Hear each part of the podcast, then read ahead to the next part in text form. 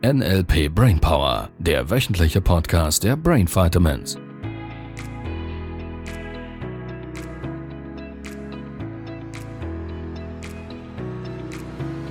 So, hier sind wir wieder. Welcome back. Welcome back. Also falls du die letzte Folge nicht gehört hast und direkt bei dieser Folge eingestiegen bist, unbedingt die letzte Folge anhören, sonst wird es vielleicht ein bisschen lückenhaft. Genau, je nachdem. Sinn. Und kann dir auch helfen, dass du es noch besser verstehst als jemals zuvor. Wir wissen es nicht. ja, also wir waren bei der Stelle, wo du gesagt hast, du hättest dann zu wenig Vorbilder, die du beobachtet hättest, die ein Ziel haben oder ein Ziel erreicht hätten und glücklich sind dabei. Genau.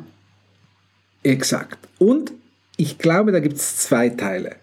Der eine Teil ist, viele von, und gerade in meiner Generation beobachte ich das viel, wir hätten sowas wie unsere Eltern, vielleicht Großeltern, Onkels und einfach diese Generation beobachtet, hätten festgestellt, die hätten sowas gemacht wie ein Leben lang hart zu arbeiten. Die hätten so Sätze gesagt wie, das Leben ist kein Ponyhof, ist kein Zuckerschlecken, ist äh, ohne Fleiß kein ohne Preis. Fleiß kein Preis, genau. Äh, ja, man muss sich halt nach der Decke strecken und und und. All diese limitierenden Glaubenssätze, die bei so vielen in unserer Generation irgendwie halt noch so ein bisschen manchmal drin gesteckt hätten es wäre ja noch was gewesen, wenn wir beobachtet hätten, wenn die, diese Menschen dann in Rente gegangen wären und man beobachten hätte können, wow, die sind aber glücklich geworden in der Rente. Da hat sich's aber gelohnt, hart zu arbeiten, dran zu bleiben und auf vieles zu verzichten. Dann hätten wir vielleicht sogar noch gesagt, ja gut, also äh, es macht einen Sinn es macht Sinn, hart zu arbeiten und sich irgendwie krumm zu, ja, die mit Dingen zu beschäftigen, die einem keinen Spaß machen und durchzubeißen und dran zu bleiben. äh, nur, ja, beobachte mal diese Generation, sobald sie dann in die Pension gekommen sind oder in Ruhestand. Und wir würden tendenziell eher beobachten können, dass die, die vorher nicht glücklich waren, auch nach der Pension dann nicht zwingend glücklicher geworden wären. Von daher bin ich bei dir, ja. Die Vorbilder haben gefehlt und gleichzeitig, nein, sie haben nicht gefehlt. Wir haben das beobachtet, wir haben gesagt, okay, irgendwie stimmt das für uns nicht. Und gerade unsere Generation ist so ein bisschen in diesem, naja, was, was ist denn jetzt? Also das alte Modell scheint nicht glücklich zu machen. Was ist das Neue? Und es gibt wenige, die das wirklich wirklich vorleben, die irgendwie erfolgreich scheinen, die dabei glücklich scheinen, die auf jedem einzelnen Schritt, den sie tun, wirklich, wirklich erfüllt und leuchtend durch die Gegend hüpfen. Und ich glaube, wir dürfen einfach anfangen, dies selber zu entdecken. Und in meiner Welt gibt es ganz viele Menschen, die es uns vormachen. Ja, es sind noch nicht ganz so viele, ich bin bei dir. Und die entscheidende Frage finde ich an dieser Stelle immer, wie finde ich es denn jetzt raus? Wie finde ich denn jetzt meins? Wie finde ich denn jetzt der Punkt, der, der mich erfüllt? Ich habe ja keine Ahnung, ich habe ja nicht mal ein Vorbild, wo ich sagen könnte, ja, das will ich auch. Und ich glaube, es hat wieder sehr viel mit Autokauf zu tun. Mit Autokauf? Ja. Ja, du hast im Autoverkauf gearbeitet. Mhm, ja. So, du hättest ja. da diese protzigen Typen gekannt, oder? ja. Die irgendwie nicht glücklich schienen, aber sie Nein. hatten Porsche oder was auch immer. Ja, genau. So. Ja. Autosalon Genf. Mhm. so, man beobachtet, dass jemand einen Porsche hätte, eine Rolex-Uhr und einen schicken Anzug und vielleicht eine riesen Villa zu Hause und irgendwie scheint er einfach nicht glücklich. Genau, und so das war ja immer das, was ich mir so zu Zeiten, als ich noch ein Kosmetikstudio hatte, ja. dachte ich auch immer, ach, das ist so dieses Luxusleben und würde mir schon ganz gut gefallen, will ja. ich auch drauf hinarbeiten. Ja. Und trotzdem mich selber sein, im Sinne von, ich bin tätowiert, das will ich nicht verstecken müssen und so weiter.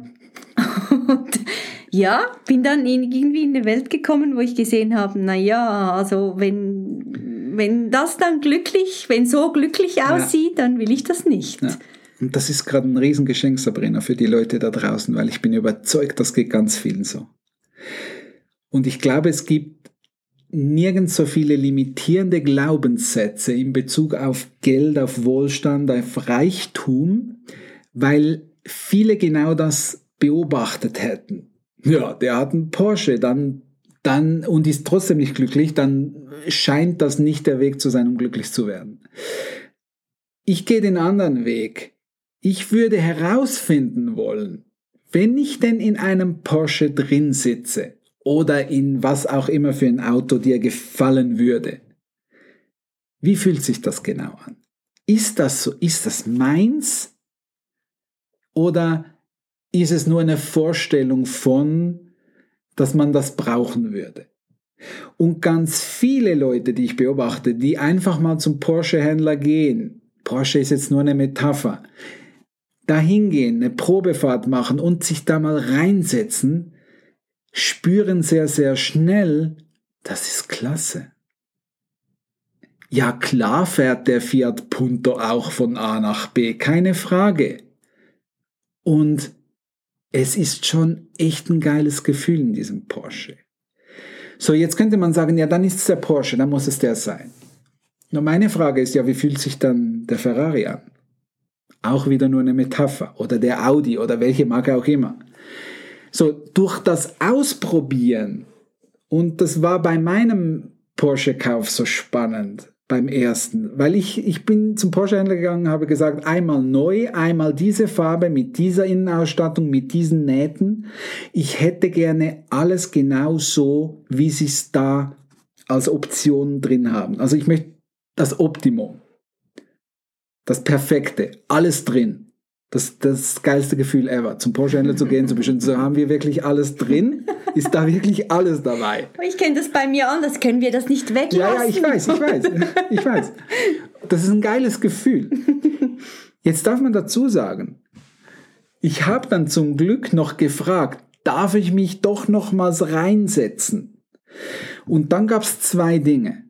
Bei der Probefahrt ist mir aufgefallen, dass das Panoramaschiebedach, das irritiert mich total. Das, es fühlt sich absolut nicht toll an.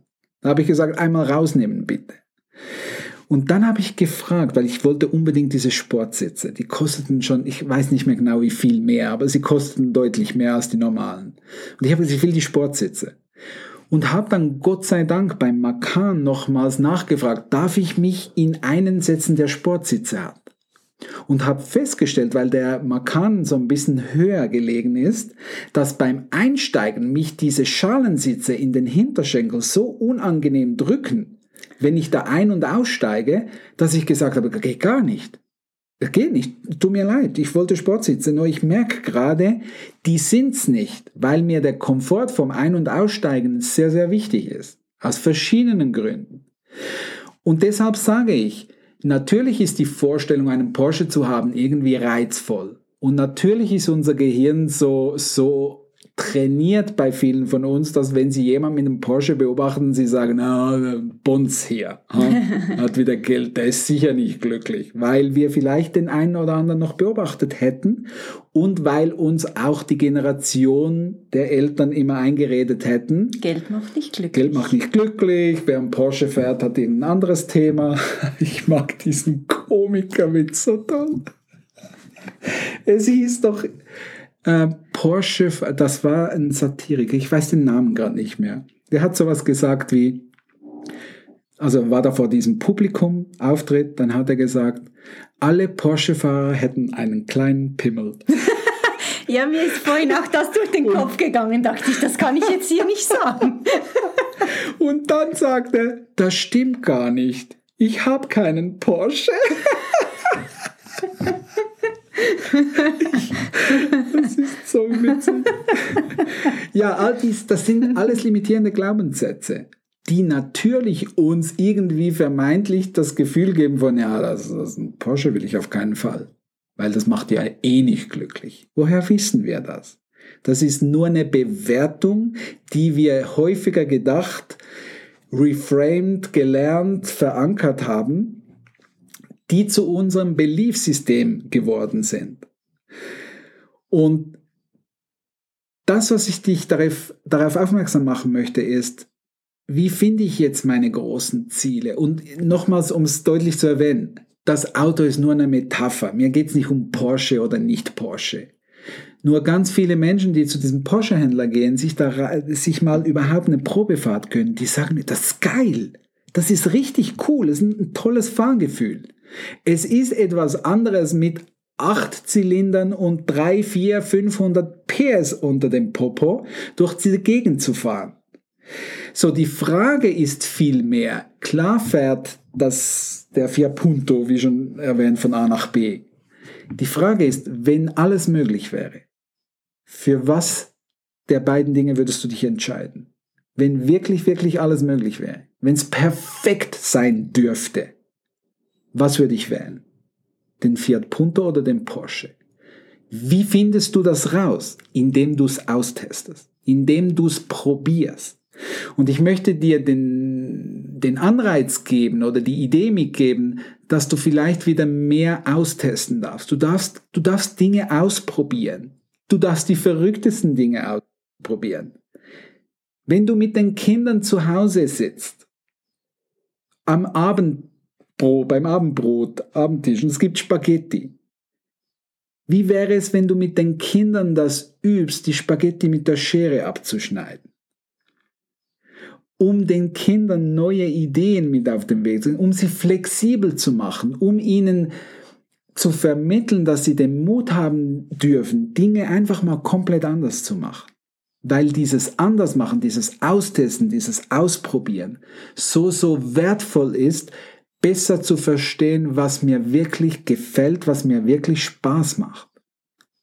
Macht das Sinn? Ja, macht Sinn, ja. Ich glaube, ich habe für mich schon viel probiert, was es nicht ist. Ja, das ist doch toll.